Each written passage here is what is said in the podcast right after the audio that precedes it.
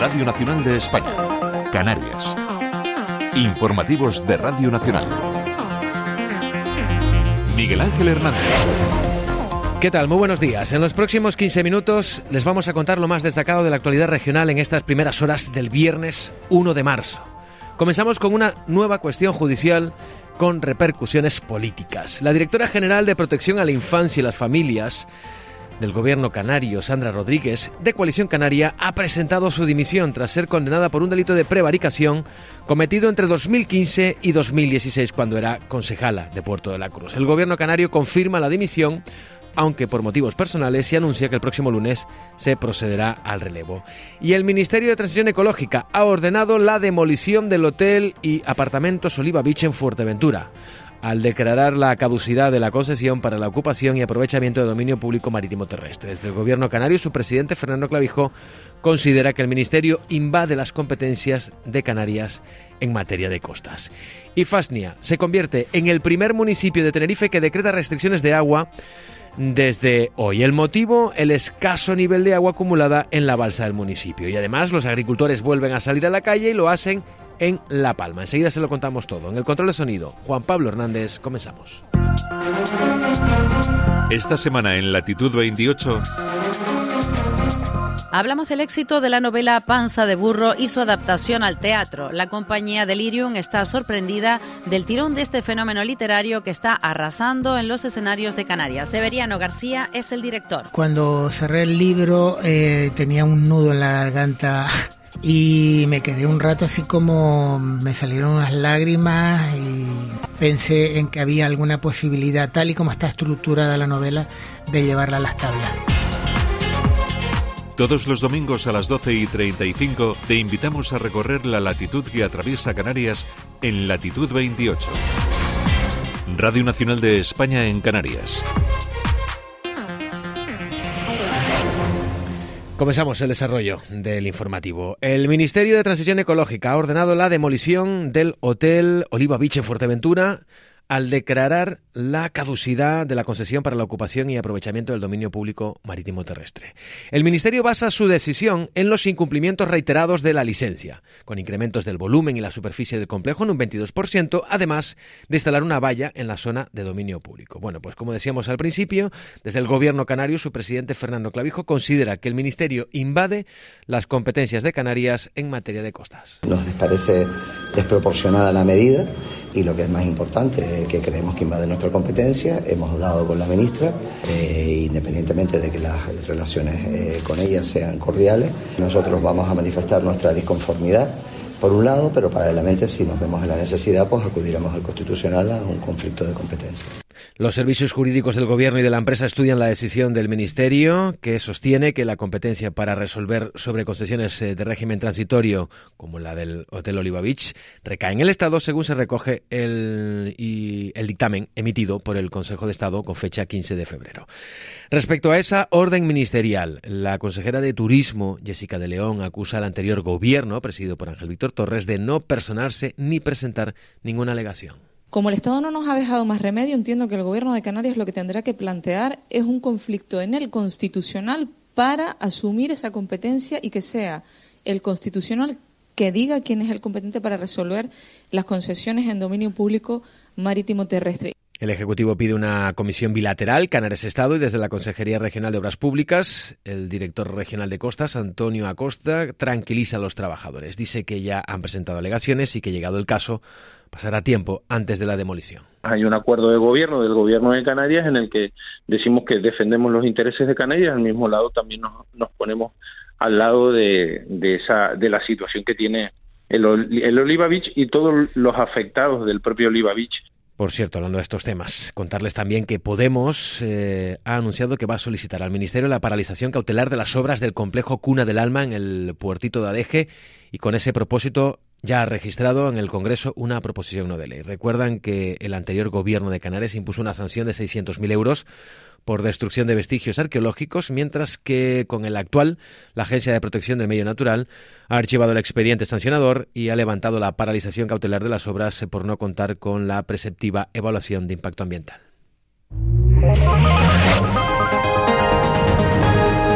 Faltan 10 minutos para que sean las 7 de la mañana. Vamos con más asuntos. Se lo contábamos al principio. Hay una nueva cuestión judicial con repercusiones políticas. La directora general de Protección a la Infancia y las Familias del Gobierno de Canarias, Sandra Rodríguez, de Coalición Canaria, ha presentado su dimisión tras ser condenada por un delito de prevaricación cometido entre 2015 y 2016 cuando era concejala del puerto de la Cruz. Más detalles, Arancha Jiménez. El gobierno canario confirma la dimisión, aunque por motivos personales, y anuncia que el próximo lunes va a designar a la persona que va a relevar a Rodríguez en la Dirección General de Protección a la Infancia y las Familias del Gobierno de Canarias. Según ha detallado el periódico El Día, Rodríguez ha sido inhabilitada para cargo público por contratar a dedo al que era su pareja durante su etapa como concejala en el puerto de la Cruz. Gracias, Arancha. Y sobre el caso Coldo, hoy la prensa tiene novedades.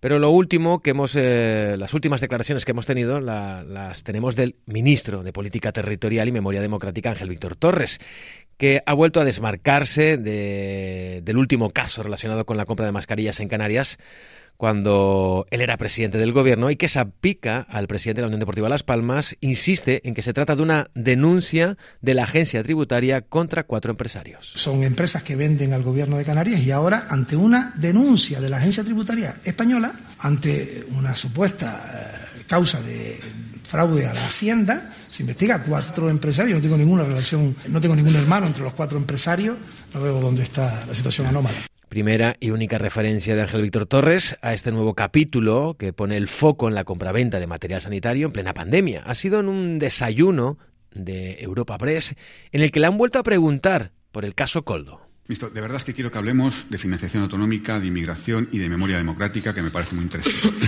Pero obviamente hay que sacar al elefante de la habitación. La pregunta es obvia. ¿Cómo conecta esta empresa con el gobierno canario? Nosotros nos llegaban propuestas de todos los lados. Estamos desesperados, marzo, abril, mayo. Yo hablaba con presidentes de otras comunidades, ellos conmigo. Hablábamos con empresarios, aquí hay muchos presentes que, por cierto, echaron una mano magnífica, buscando contactos, intentando traer material de China. Recuerden que hubo aviones que nunca llegaron. Bueno, pues a buen seguro hoy conoceremos más detalles y seguirán habiendo reacciones. Cambiamos de asunto. El sector agrícola vuelve a salir a la calle en Canarias, en este caso lo hacen en La Palma. La manifestación arrancará a las 11 de la mañana en la Plaza de la Alameda, en la capital palmera. Y en Tenerife, hoy pleno del Cabildo, donde tiene previsto declarar la emergencia hídrica por sequía extrema en toda la isla. Esta declaración coincide además con las primeras restricciones en la isla, en concreto en el municipio de Fasnia, debido a la falta de agua en la balsa de dicha localidad. El alcalde Luis González anuncia que, por ejemplo, está prohibido el uso de agua potable para regadío, el lleno de piscinas o charcas y el lavado de coches o fachadas. La situación es dramática porque si con la balsa llena del año pasado a estas alturas a finales de verano tuvimos que aplicar medidas por el calor que hubo qué nos espera este verano, ¿no? Y esa es un poco la lectura que hay que hacer y el por qué estamos siendo bastante precavidos y por qué estamos tomando estas decisiones desde ya. Precisamente la ausencia de lluvias, unida a las olas de calor prolongadas más allá del verano, ha hecho que el gobierno autonómico baraje prolongar durante todo el año las campañas de prevención y extinción de incendios forestales. Y un apunte más, antes del deporte. En Fuerteventura y Lanzarote se ha hecho visible el malestar de los diputados de Nueva Canarias.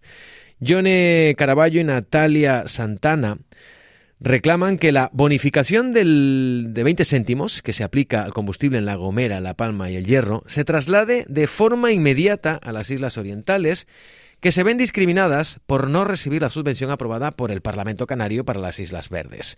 Nueva Canarias señala, recuerda que pidió que la ayuda abarcara también a Fuerteventura y Lanzarote, pero que fue rechazada por los grupos que apoyan al actual gobierno. Vamos a escuchar a Yone Caraballo.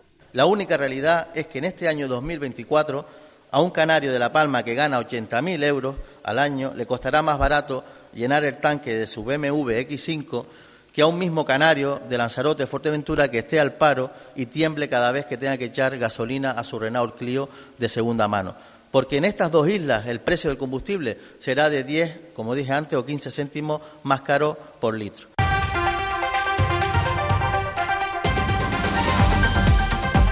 Faltan cinco minutos para las 7 de la mañana. Actualidad Deportiva. Sun Hernández, muy buenos días. Buenos días. Comparecencia esta mañana del técnico de Unión Deportiva Las Palmas, Xavi García Pimienta, entrenamiento y viaje a la capital para las 7 de mañana a las 5 y media ante el Getafe en el Coliseo. Ayer hablaba en Soloyo, dice, de lo ambicioso que se muestran. No quieren hablar de Europa, pero sí de ambición. Pero hay que también ser realista que primero, primero el reto es eh, la, la permanencia y después la Europa. Así que eso es una cuestión de, prioridad, ¿sabes? Pero claro que en el vestuario somos eh, gente muy joven con ambición y eso, eh, claro que no, no, hablamos todo el día de Europa, pero queremos eh, estar más arriba posible. Y en el Tenerife también habrá rueda de prensa de Garitano en la previa del partido del domingo ante el Mirandés. En el Heliodoro ayer hablaba Enrique Gallego. Al final estamos, estamos ahí.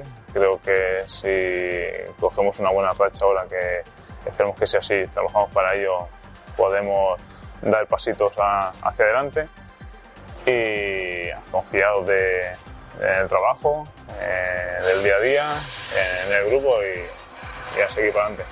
Creo que hay que hacer lo bueno sumando los tres puntos aquí en casa contra el Mirandés. Y nada, eh, estamos trabajando de la mejor manera. Eh, creo que nos puede reforzar mucho otra victoria aquí en casa y vamos a por ello. Se abre hoy la jornada en primera con el Celta Unión Deportiva Almería y en segunda con el Sporting Albacete. Más cosas, además, tras la consecución de la Nation League ante Francia, volverá a la Liga F y el Costa Deje sigue preparando su cita del día 9 ante el Villarreal para de una vez sumar la primera victoria del año. Agus Barroso. La verdad que es una temporada que a todos nos hubiese gustado estar con otro puntaje eh, en la tabla. Eh, pero bueno, tenemos que ser autocríticos todos, saber en qué fallamos, en qué hicimos las cosas bien. No nos podemos olvidar también de los grandes partidos que hicimos contra equipos que están primeros. Eh, pero bueno, la verdad que no nos conformamos. Y en baloncesto vuelve la liga. Mañana a las 8 menos cuarto, nuevo Tenerife, Covirán, Granada. Hoy rueda de prensa de Chus Vidorreta y el domingo a las 4 y media visita el Gran Canaria Arena al Basconia. Ayer habló del partido ante los de Ivanovic, Ferran Basas. Yo creo que más que pensar en ellos, lo que hay que hacer es pensar en nosotros, en, cómo llegamos, en intentar eh, defender duro, intentar eh, jugar nuestro ritmo. si conseguimos esto, aunque nos encontremos un Vasconia muy fuerte, eh, somos capaces de ganarles. Ahora los claretianos van a enlazar tres citas en casa. Vasconia, Bexitas en Eurocup y Zaragoza serán los próximos rivales en el Gran Canaria Arena. Gracias, Asun. Repasamos ahora algunos de los titulares de la prensa que se edita en Canarias. Comenzamos con el día. La Guardia Civil ve operaciones opacas de coldo en Canarias. Similar titular, sobre todo por el tema, Canarias 7. La Guardia Civil alerta de los retoques de los contratos de la trama en Canarias. Diario de avisos, Fasnia, primer municipio de Tenerife que restringe el consumo de agua. En la provincia Diario de las Palmas, la Guardia Civil constata pactos opacos de coldo con Canarias. Ley de la prensa, vamos a conocer qué tiempo nos espera para las próximas horas. Y hoy tendremos cielos nubosos, sobre todo en el norte de las islas de mayor relieve, con lluvias débiles que podrían ser moderadas. En el resto de zonas, intervalos nubosos. Temperaturas en descenso con máximas que podrían alcanzar los 21-22 grados en zonas costeras. El viento soplará del nordeste moderado en general, aunque podrá tener intervalos fuertes y rachas de muy fuerte en La Palma, La Gomera y en Tenerife hijo de los volcanes y las lavas. Y hoy en el apartado cultural, coincidiendo con el vigésimo aniversario del auditorio Adán Martín, les contamos, el Cabildo de Tenerife quiere rendir homenaje al fundador y director de los abandeños, el Fidio Alonso, con dos funciones del espectáculo tributo que lleva su nombre, el Fidio. Serán los días 25 y 26 de mayo. Para mí es un honor estirar todo lo que pueda mi andadura en un grupo al que tanto queremos y que va a cumplir 60 años. Así terminamos. Recuerden que en apenas unos minutos pueden volver a escuchar este informativo en RTV Play, en RTV Audio y en otras plataformas como Spotify. Sigue la información en las mañanas de Radio Nacional. Nosotros, ya saben, volvemos a las 7 y media solo en Radio 5 para repasar la actualidad provincial y con nuestras entrevistas. En Santa Cruz de Tenerife estaremos con Manuel Galván, presidente del Colegio Oficial de Farmacéuticos de la provincia. Y en Las Palmas estaremos con Guillermo Marrero, vicedecano del Colegio de Economistas. Les esperamos. Muy buenos días. Cuando Emmanuel.